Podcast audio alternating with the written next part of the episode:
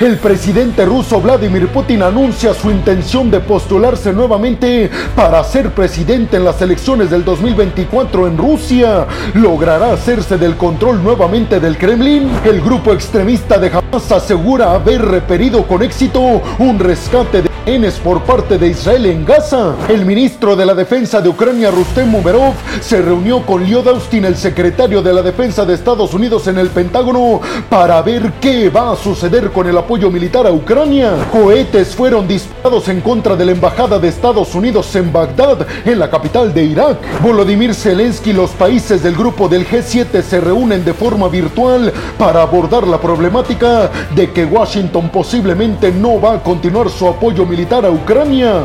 Abróchense los cinturones porque aquí arrancamos. Y vámonos rápidamente hasta el Kremlin para hablar de que Vladimir Putin acaba ahora sí de forma oficial anunciar sus intenciones de volver a postularse en las próximas elecciones en el mes de marzo del 2024 en Rusia, lo que podría hacer que si gana las elecciones Vladimir Putin sea presidente de Rusia otros seis años más, es decir, lo tendríamos como líder del Kremlin hasta el 2030. Recuerden ustedes que Vladimir Putin es el líder ruso que más ha estado en el poder al frente de Rusia desde Stalin. Por eso en Occidente le llaman dictador, aunque él asegura que por métodos democráticos y por medio de la opinión de la gente, él sigue siendo presidente en Rusia. Sin embargo, sabemos todas las artimañas que ha llevado a cabo durante los últimos años Vladimir Putin para ir debilitando todas las instancias de la supuesta democracia rusa. Y si ustedes se preguntan en dónde dio a conocer sus intenciones presidenciales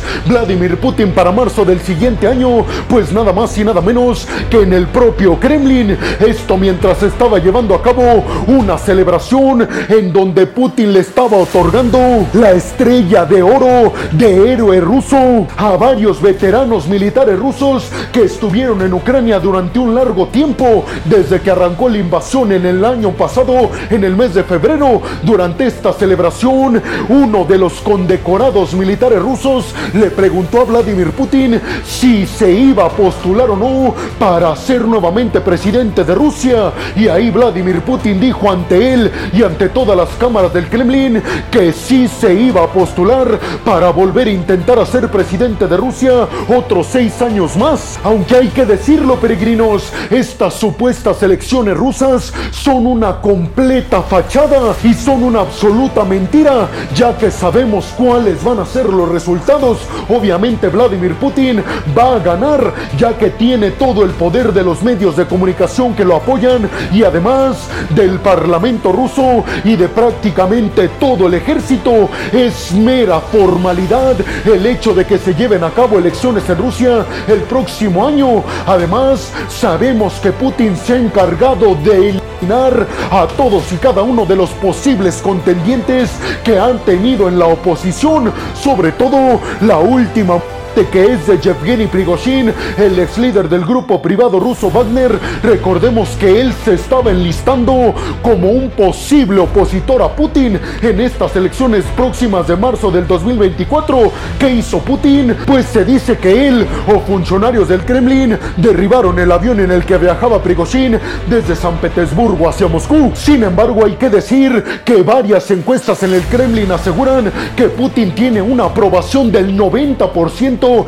en la sociedad rusa. Aseguran además altos funcionarios rusos que no ha habido alguien como Putin que haga resurgir a Rusia como una potencia mundial desde la era soviética. Y además es importante decir que si Putin gana las próximas elecciones, que obviamente las va a ganar, sabiendo que va a eliminar a todos y cada uno de sus contrincantes, pero hay que decir que Putin va a tener varios retos como el tema Ucrania y también las sanciones occidentales. Obviamente, todo esto conforme a la posible recuperación de la economía rusa. Y es que Putin ha reiterado que Rusia el próximo año va a crecer más que la Unión Europea y que Estados Unidos. Seguramente Putin va a continuar con su invasión a Ucrania el próximo año. Eso es prácticamente un hecho. Y también es un hecho que Putin asegura que este no es realmente un conflicto en contra de Ucrania, sino en contra de Estados Unidos y de su orden mundial impuesto. En estos momentos los rusos controlan ilegalmente el 17 97.5% del territorio ucraniano, incluida la península de Crimea, un territorio que los ucranianos, asegura Zelensky, no van a dejar escapar y van a intentar recuperarlo por todos los medios posibles. Pero ustedes qué piensan? ¿Creen que Vladimir Putin, el a cualquier opositor que se le ponga enfrente? ¿Creen que va a ganar las elecciones? ¿Creen que peligra otro mandato del dictador Putin? Y ahora nos vamos rápidamente hasta la franja de Gaza para hablar en esta siguiente noticia de que el grupo extremista de Hamas aseguró que el ejército de Israel intentó rescatar por la fuerza a varios provocando la muerte de uno de ellos. El grupo extremista de Hamas aseguró que logró evitar que el ejército de Israel recuperara estos pero aseguró que en medio del enfrentamiento este rehén, culpando al ejército israelí de esta baja. En estos momentos Israel no quiso comentar nada, absolutamente nada, sobre esta supuesta baja de uno de los rehenes y sobre que supuestamente jamás logró evitar que Israel recuperara estos rehenes. Tampoco se ha mencionado nada sobre el enfrentamiento que supuestamente se llevó a cabo por los rehenes entre los militantes del grupo extremista de Hamas e Israel. El grupo extremista de Hamas identificó al en que perdió la vida. El nombre de él es Saar Baruch, de 25 años, pero además los extremistas de Hamas aseguraron que habían acabado con varios militares israelíes y además habían dejado a varios de ellos heridos. Repito, Israel no ha comentado absolutamente nada al respecto de los 240 rehenes que inicialmente tomó Hamas de forma ilegal cuando invadieron el sur de Israel el 7 de octubre. Hoy en día aún tienen 135 bajo su control ilegal. Recordemos que Israel ha dicho ante la comunidad internacional que responsabiliza a los extremistas de Hamas de todo lo que le ocurra a los rehenes, ya que ellos son los que los están exponiendo a todo este conflicto. ¿Ustedes qué piensan? ¿Creen que todo esto que dijo el portavoz de los extremistas de Hamas sea verdad?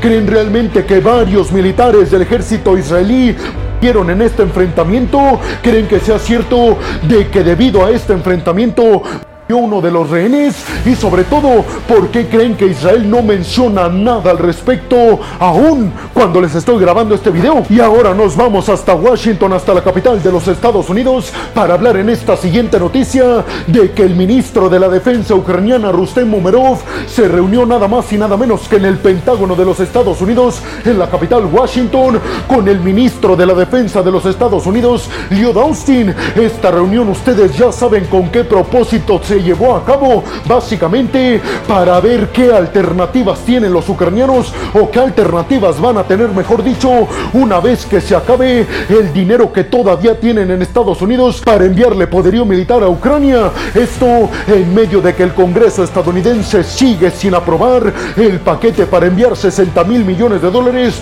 a los ucranianos en asistencia militar durante el próximo año. Ahí Lloyd Austin anunció que iban a enviar a Ucrania un nuevo paquete de asistencia militar que incluía principalmente municiones para los sistemas de defensa aérea Patriot y municiones para los sistemas de misiles HIMARS. Rustem Umerov, el ministro de la defensa ucraniana, le agradeció por este paquete, pero también por todos los que anteriormente han enviado los estadounidenses y dijo que esperaba que el Congreso recapacitara y viera que esto solamente no es un conflicto de Ucrania, sino de todo el mundo libre. Obviamente el tema central entre Umerov y Austin fue el hecho de que los ucranianos están agotando sus municiones y su artillería. Esto al tiempo de que los aliados occidentales sí están produciendo más municiones y artillería en general, pero no es suficiente para llenar sus almacenes y al mismo tiempo enviar lo que necesitan a Ucrania. Recuerden que el día de ayer yo les di a conocer las declaraciones de Joe Biden a propósito de que le suplicaba al Congreso estadounidense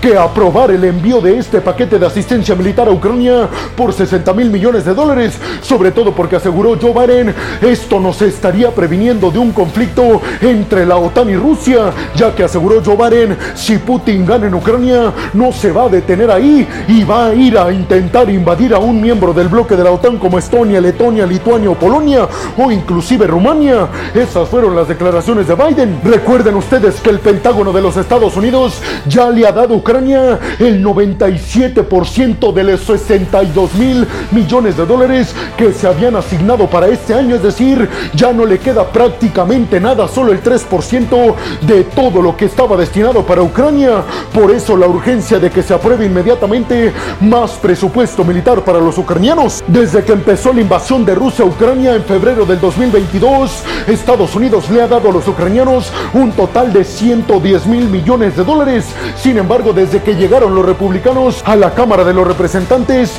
estas ayudas se han cancelado. Zelensky ha advertido que si Estados Unidos no aprueba más ayuda, siendo que Estados Unidos es el país occidental que más apoya militar y económicamente Ucrania, aseguró Zelensky, sin la ayuda estadounidense estaremos prácticamente en riesgo de perder este conflicto. Sabemos perfectamente que esta decisión de Estados Unidos y de varios países occidentales es porque la contraofensiva de este año de Ucrania no logró recuperar cantidades sustanciales de territorio en contra de los rusos y además en estos momentos se complican aún más las cosas porque los rusos están intentando avanzar hacia la región industrial de Avdivka que aseguran los ucranianos hasta estos momentos han logrado evitarlo pero ¿cuánto tiempo lograrán hacerlo? ¿ustedes qué piensan? ¿creen que el Pentágono de los Estados Unidos realmente tenga el poder suficiente para influir en el Congreso de los Estados Unidos y se apruebe el paquete de 60 mil millones de dólares para los ucranianos? ¿Creen ustedes que Ucrania sin el apoyo estadounidense está prácticamente derrotada? Y vámonos rápidamente ahora hasta Bagdad, hasta la capital de Irak para hablar en este siguiente tema de que la embajada de Estados Unidos en Bagdad, en la capital de Irak, fue por cohetes. En estos momentos nadie se ha adjudicado el ataque, pero obviamente sabemos, al igual que Estados Unidos, que seguramente los responsables son militantes respaldados por Irán en Irak. Las sirenas se activaron en la embajada de los Estados Unidos en Bagdad alrededor de las 4 de la mañana. Esto cuando sistemas de defensa aérea se activaron para evitar que los cohetes impactaran en la embajada. Hay que decir que esta es la primera vez que militantes pro-iraníes en Irak la embajada de Estados Unidos en Bagdad, lo que significa que cada día tienen mayor poderío militar y sobre todo que se están acercando a la embajada estadounidense. Recordemos que los ataques anteriores habían sido en contra de las bases militares estadounidenses en Irak y en Siria, no contra las embajadas, lo cual alerta todavía más a Washington. Todos los ataques anteriores han sido adjudicados por parte de grupos militantes pro-iraníes en Irak y en Siria. Por eso se sabe, según Washington, que obviamente los responsables de este ataque en contra de la embajada de los Estados Unidos también son los mismos. Estados Unidos en sus respuestas en contra de los militantes pro-iraníes han acabado con 15 militantes pro-iraníes en Irak, asegurando que esto podría escalar el conflicto si no se detienen los ataques que aseguran los pro-iraníes son en represalia a Estados Unidos por ayudar a Israel en contra de los palestinos. ¿Ustedes qué piensan? ¿Creen realmente que Estados Unidos pueda responder de forma catastrófica elevando las tensiones y el conflicto en esta región de Medio Oriente? ¿Creen ustedes realmente que Irán no tenga nada que ver como han asegurado los líderes iraníes? ¿O es imposible creer que Irán no está detrás de todos estos ataques? Y vámonos rápidamente hasta Kiev para hablar de que el presidente ucraniano Vladimir Zelensky, al ver la urgencia que se tiene para que Estados Unidos envíe apoyo a Ucrania, se llevó a cabo una reunión de emergencia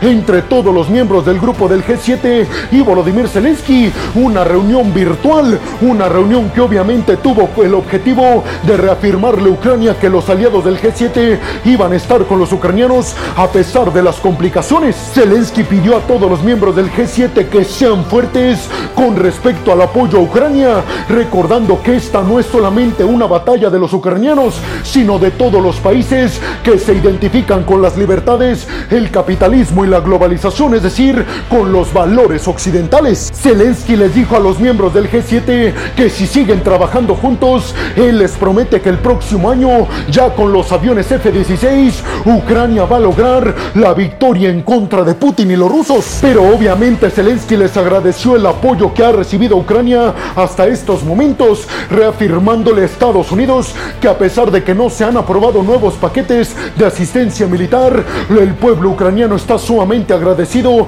por lo que han ayudado desde Washington hasta entonces.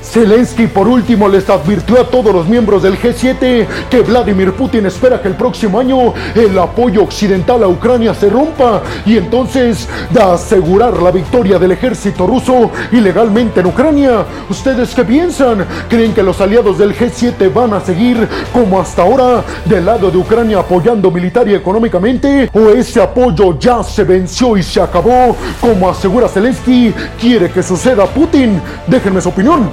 Bueno, hemos llegado al final del video del día de hoy. Les quiero agradecer muchísimo todo el apoyo que me dan. Sin ustedes, yo no podría dedicarme a lo que más me apasiona en el mundo. Así que muchas, pero muchas gracias, peregrinos. Sin más por el momento, nos vemos en el siguiente video de Geopolítica. Hasta la próxima.